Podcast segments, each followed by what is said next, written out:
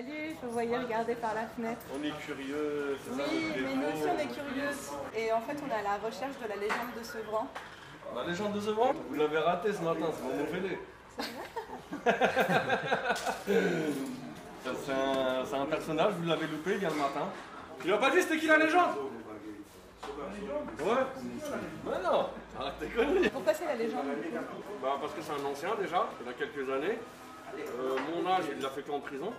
C'est une légende. Bah merci. Bonne journée. Bonne journée les filles Et j'ai juste une question pratique pour aller à Baudogne. On va passer par où Ouais, ok.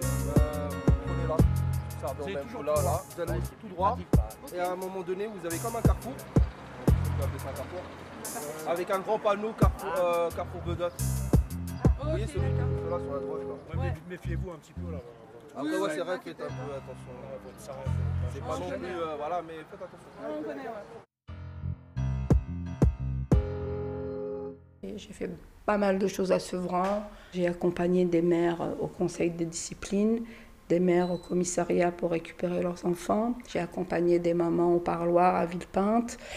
J'ai aussi euh, participé à des bons moments, des, des familles qui mariaient leurs enfants, euh, des filles qui venaient chez moi, qui sortaient en cachette pour voir leurs copains, qui mentaient à leurs parents en leur disant je suis avec Nadia.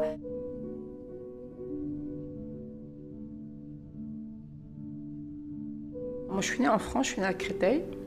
Et à l'âge de 16 ans, mon père nous a emmenés en Algérie. Je ne savais pas, il nous avait dit que c'était pour les vacances, je ne connaissais pas du tout. On arrive dans une ville qui s'appelle Annaba. J'arrive, très belle ville. J'étais contente, la mer, tout ça, la famille. Et après, il nous dit euh, J'espère que vous avez dit adieu à la France parce que plus jamais vous mettrez les pieds là.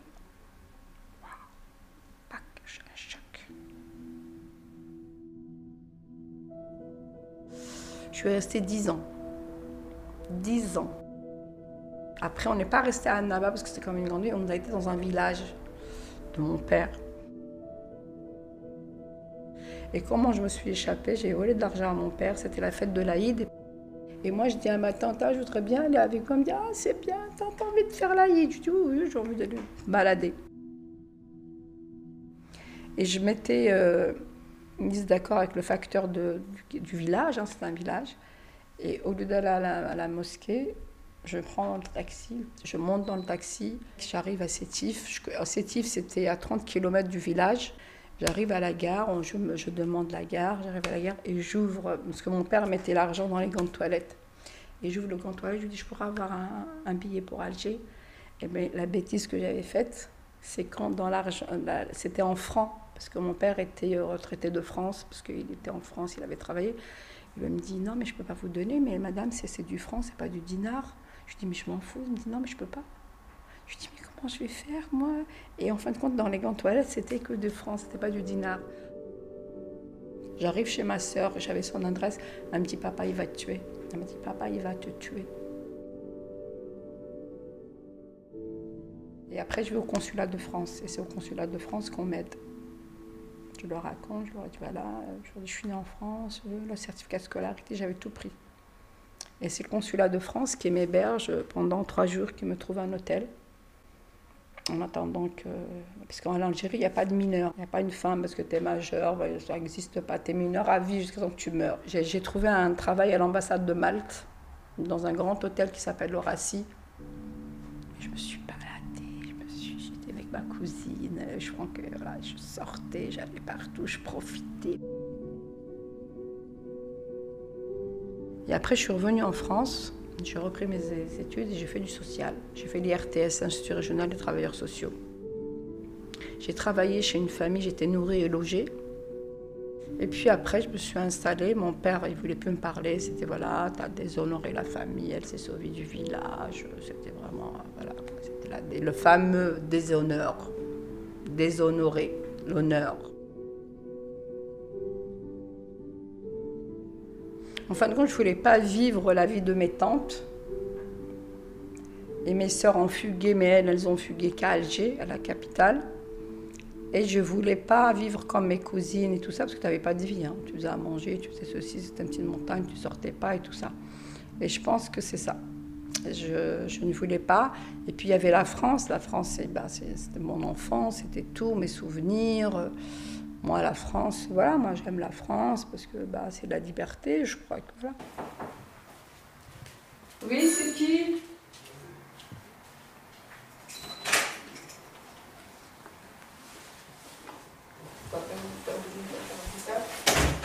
Oui. T'as rendez-vous à quelle heure? Non, rendez-vous à 16h. Oui. T'es venu avec quelle voiture? La mienne. Et le truc du permis, t'as été pour le point, pour qu'il rajoute euh, que tu repasses On va voir euh, comment il s'appelle celui de Sevran, là, euh, le fils de Malika. Hein? T'as plus de points du tout. Vous faites des conneries, vous laissez avec vos permis, vous, tu conduis comme un malade, comme un taré. Et là, j'espère que tu as des points, j'espère que tu n'es pas en train de faire le con, là. Oui, oui, oui, oui, mais j'espère que là, tu te fais arrêter, n'as plus de points, tu sais qu'est-ce qui va t'arriver. J'espère que tu n'étais pas en train de me mentir.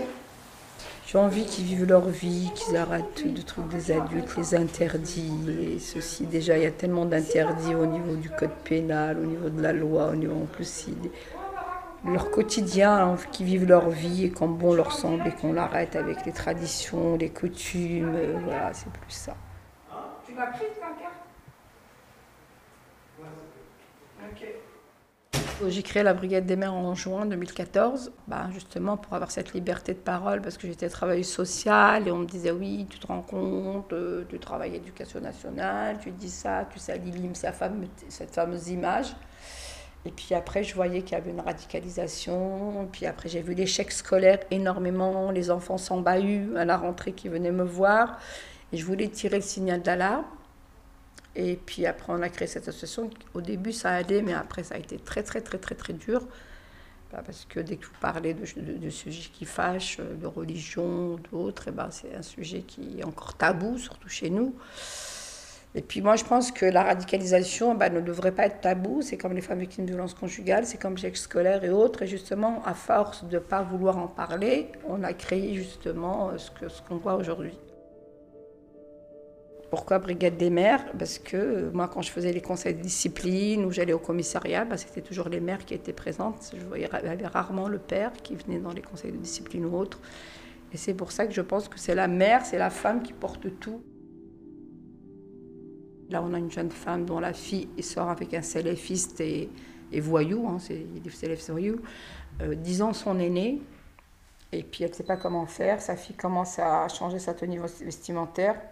Elle a trouvé des, des, robes, euh, des et tout ça. Et c'est sa fille unique, et puis ça crée des conflits à la maison. Alors elle, la, maman est comme moi berbère, le père est italien. La gamine est tombée amoureuse, euh, elle a 16 ans, d'un mec de 30 ans barbu jusqu'à là, dans la religion. Sa fille, elle est à fond. En plus, le père italien, le porc et tout ça, elle n'en mange plus. Le vin, truc, hein, là. Dit non, j'ai pas faim, non, euh, je vais être végétarienne et tout ça. Sa mère, elle a été partout, partout, partout. On lui a dit que c'était pas un délit, euh, puis ceci. Et du coup, euh, là, ils l'ont emmenée en Italie. Elle a fugué de l'Italie. Elle a rejoint son mec et elle s'est installée avec lui. Juridiquement, tu peux rien faire parce que bah, y a pas, c'est pas un délit hein, de, vivre avec quelqu'un qui est intégriste, euh, voilà, tant qu'il n'a pas commis l'acte. Ma mère, elle est malade, elle ne sait pas quoi faire. Moi, j'ai parlé avec lui, il m'a dit non, moi, je suis pas comme ça. Mais il est quand même surveillé. Elle est mineure, la gamine, elle n'a que 16 ans. Et là, la mère, elle m'appelle tous les jours. Je lui dis surtout, tu maintiens le lien avec ta fille. Parce que si tu coupes le lien avec ta fille, eux, de l'autre côté, vont être très contents. Elle est encore jeune, elle n'est pas mûre, et s'il y a un problème, parce qu'il est très violent, bah, elle ne va pas savoir où elle va se réfugier, elle va se réfugier dans, au milieu de sa famille, et c'est là qu'elle risque de... Mais c'est très très dur, hein. moi je la comprends, ça ne doit pas être évident pour une mère.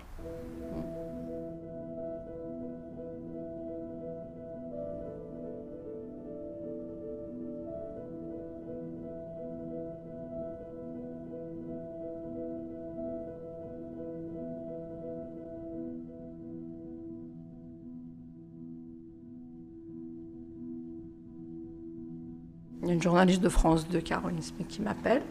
Le, but, c'était de la place des femmes dans le lieu public. C'était ça, le thème. C'est moi qui ai la caméra cachée. Je marche à côté. on essaye ce café. Le premier, bah, c'est là que et je vais pour rentrer. Et le café, le, des, une personne, je sais pas si c'est pas, je pense pas que c'est le patron du café hein, qui me dit que ce que vous faites ici. Je lui dis on attend quelqu'un. Il m'a dit ah ici c'est un café pour les hommes. Je lui dis mais on a droit de rentrer. Après il y a des hommes qui viennent nous parler. Après moi je lui dis oui mais si ta cousine ou ta sœur et tout ça, il me dit non non non moi ma cousine elle reste à la maison. Ici c'est pas Paris, c'est comme le bled. On ressort.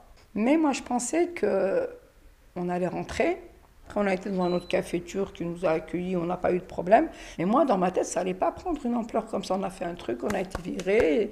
Et, la caméra cachée, c'était vraiment pour montrer la place des femmes dans les lieux publics. C'est vrai qu'il n'y avait pas, à part dans les centres sociaux, dans les trucs, c'était soit Carrefour, soit l'école, soit dans les associations, on était tous ensemble.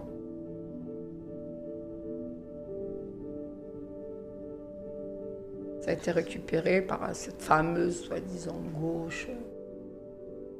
Et Clémentine Autain, qui est féministe, soi-disant, qui se bat pour soi-disant les droits des femmes, au lieu de nous soutenir, nous, en tant que femmes, c'est quand même nous qui avons été virées du café, et eh ben elle s'est mise du côté, franchement, rien que ça, c'est dégueulasse. En plus, elle me connaît, Clémentine. Parce que moi, quand j'ai fait l'association, je l'ai sollicité, euh, Clémentine. Elle m'a dit non, mais toi, tu parles de laïcité. Je lui ai dit pourquoi? Parce que je suis, je suis maghrébine, il faut que je passe de couscous, il faut que je parle de religion. J'aurais fait des macros tous les jours et du couscous et du henné. Euh, elle serait venue à mon association. Tout le monde a un rôle défini. Et dès que tu sors du cadre, bah, on est montré du doigt. Euh, comment ça se fait qu'elle sort du cadre, en plus beurette et tout ça. On est plus, entre guillemets, euh, on va dire des têtes brûlées que euh, les bonnes épouses ou les bonnes filles qui auraient voulu que, je vais dire, les politiques et la société demandent d'être, d'être soumises, d'obéir. On est obligé de se battre, battre pour nos droits, pour ceci. On a l'impression que le combat ne finira jamais. Et si on ne fait rien pour cette jeunesse, moi c'est les jeunes mon combat.